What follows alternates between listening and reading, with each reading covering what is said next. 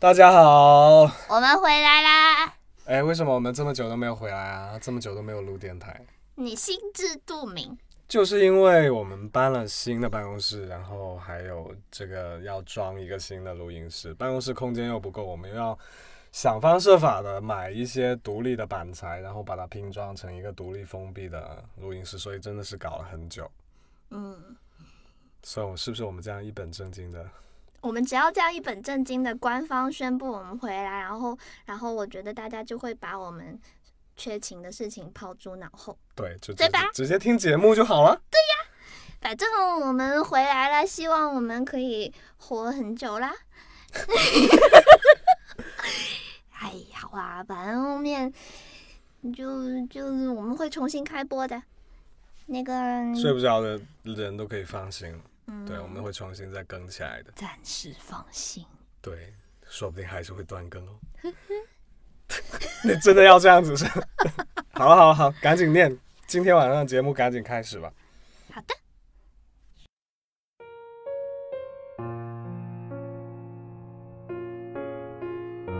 我收到了伯年寄来的第三百二十八张明信片，坐标是日本千叶，正面印着一片海。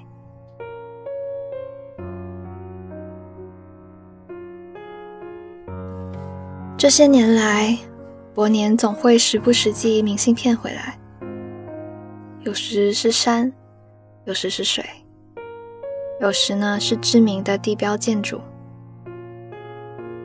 伯年老说我太宅了，像被家黏住了似的，要多到外面看些美丽又壮阔的东西。于是他在外面看到什么，总会寄回来给我瞧一瞧。伯年去过好多地方。三年前，他辞去了国内的工作，在日本落脚。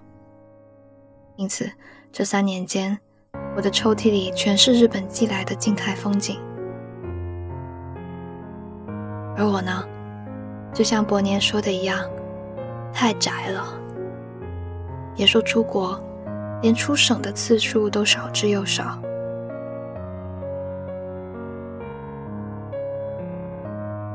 我圈着那么一块地，低下头来安安稳稳地过着日子，过得安静又乏味。说到底呢，我和伯年是两个截然不同的人。喜欢伯年的那阵子呢，我曾在网上做过一个星座匹配测试，巨蟹女和射手男。配对指数是百分之四十，一句话点评是：前途不容乐观。那会儿还年轻，我的“不容乐观”这四个字可以整夜失眠。但不过是一眨眼的时间，我跟伯年今年都快三十的人了。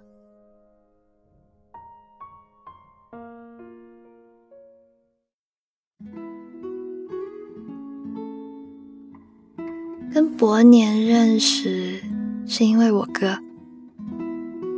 我哥和伯年是大学的同学，我小他们俩一届。新生报道那天，我哥跟伯年一起替我搬行李，晚上还一起吃了顿饭。伯年是个自来熟，我也不别扭。随着我哥拼过几顿饭，又出去打了几次游戏之后。我们便熟悉了起来。伯年说：“我也算是你半个哥哥，四舍五入呢就是亲哥。以后你有什么需要帮忙的事就跟我说。”就是这句话，让伯年被我哥抓到了把柄。大二那年，我在外头找了份兼职，上下班的路途还挺远的。偶尔下班了呢，太晚了就会赶不上回校的末班车。每到这个时候，伯年就会被我哥打发过来。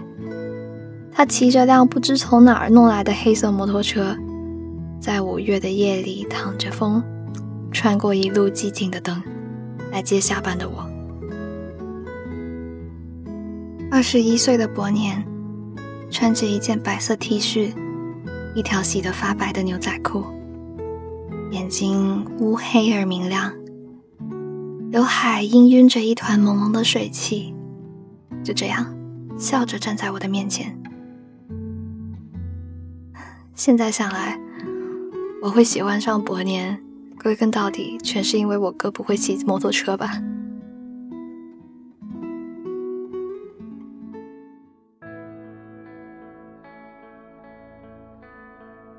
大学那会儿，伯年喜欢 Spitz，那是一支来自日本的摇滚乐队。乐队的主唱叫草野正宗，一九六七年出生，骨架小小的，眼睛像小鹿一样。有阵子伯年失恋，我跟我哥陪着他看演唱会光碟，看了几场之后，我也迷上了，占着伯年的 MP3 从早听到晚。四那年，伯年听说 Spitz 在日本有一场跨年的 live，然后二话不说，在二零零八年最后一天飞往了东京。那天晚上，我哥在网吧打游戏，我呢在网吧蹲直播，看日本的红白歌会。看到精彩的地方，忍不住给伯年打了通电话，才知道他在东京街头跨年。日本比中国早一个小时，隔着屏幕，我看到红白歌会进入了高潮。随着倒数结束，新年已至，耳机里传来了一阵阵的欢呼声。新年快乐！我在时间的这头说，伯年在那头说：“新年快乐啊！虽然没有听到 live。”但还是很开心的。至于他为什么没有听到，我也没有追问。聊了没一会儿，伯年便挂断了电话。我望着落入尾声的红白歌会，突然出了神。一个小时之后，我这边也迎来了新年。我当时听着 Spitz 的歌。心里像被投进了一颗泡腾片，不停的、不停的吐着气泡，很不安分，但又无可奈何。耳机里，Spitz 唱出了一句：“可爱的岁月，如果能与你共度。”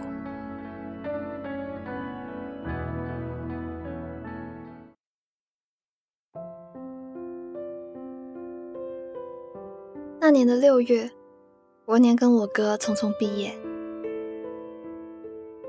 回校拿毕业证书的时候，我、我哥还有伯年三个人约了吃烧烤。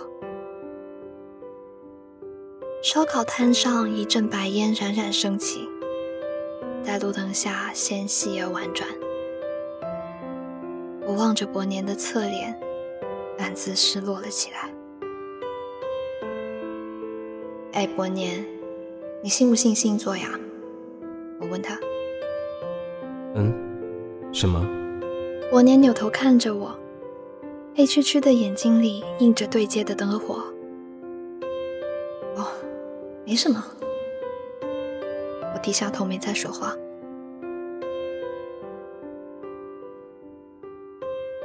一年后我也毕业了，那会儿我哥忙着恋爱。伯年忙着出差，只给我寄了一张明信片。毕业那天，我一个人推着行李箱，独自结束了属于我们的大学时代。在那之后，在同一个城市工作的我们，偶尔也会抽空出来聊一聊。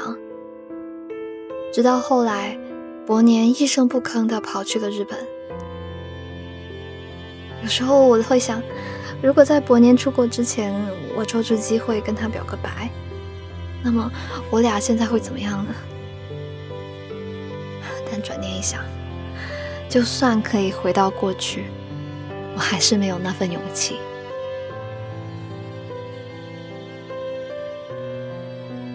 我对伯年的感情，是人生里投掷出去的一段收不回来的喜欢。按我学的专业来说，这应该算是沉没成本。我这个人虽然胆怯，但也不笨。就算跟伯年做不了情侣，能成为促膝长谈的好友，也未尝不是一件好事。我常常安慰自己，爱情总会有的。也不一定要是伯年当男主角才行。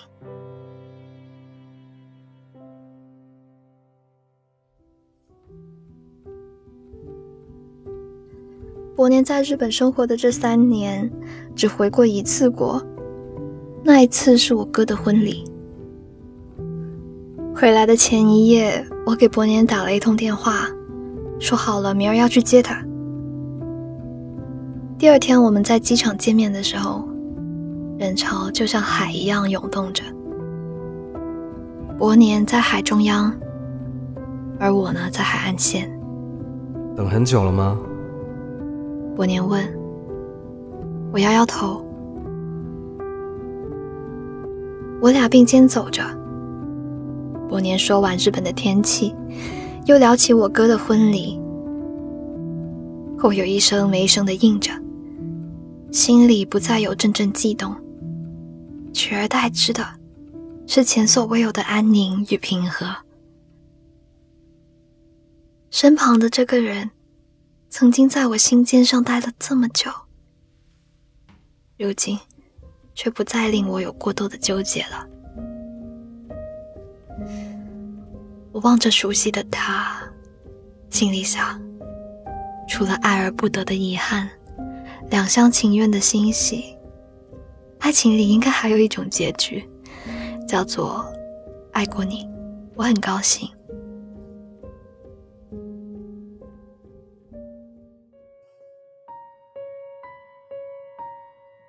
再次收到伯年明信片的一个晚上，我做了一个梦，我梦见我、我哥还有伯年三个人聚在一起吃饭，像是大学时候的事情。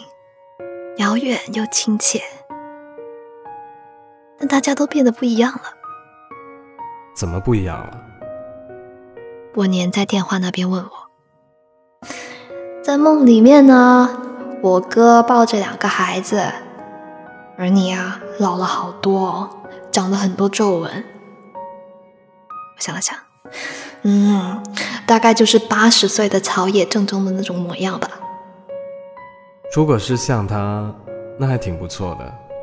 说起来，前段时间我有在东京遇到他。伯年说完便笑起来。真的吗？那你们有拍到照片吗？他今年应该也五十多岁了吧？没有呢，已经没有当年那么喜欢了。聊着聊着，我们又谈起了现状。我年说他找了个女朋友，挺喜欢的。也有过结婚的冲动，在惊讶之余，我心里也真真实实的替他高兴了起来。那个飘忽不定的浪子，也是时候要泊岸了。而我呢，以后一定也会遇到一个人，可以跟他一起听 Space 的歌，一起度过可爱的岁月。如果三十年后还有机会的话，我还想跟这个人手牵手去日本参加 Space 的演唱会，看一看八十岁的草野正宗长成了什么模样，是不是跟梦里的伯年一样？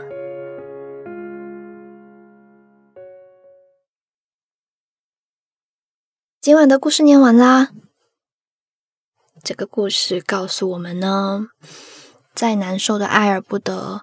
过很长很长一段时间之后，最后你能做到像隔岸观火一般不再起波澜，怎么样？日子还能过下去吧？只有我们这种成熟的人才懂的呢。如果你喜欢这个故事的话呢，记得给我们点一个赞。你也可以关注我们的微博“睡不着电台”，我呢是白无常，依旧在 Storybook“ 睡不着电台”等你。晚安。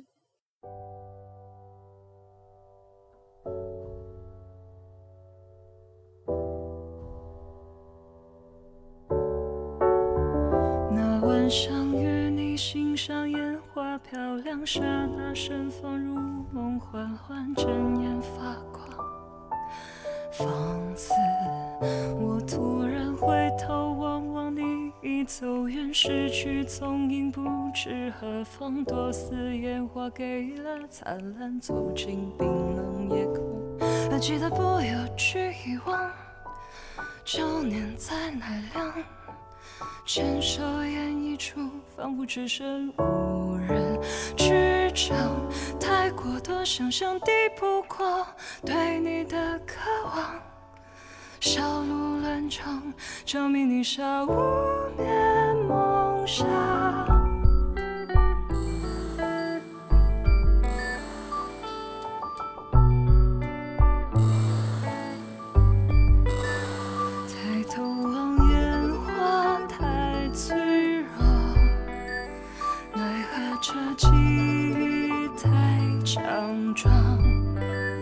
那晚上烟花太灿烂，奈何这世事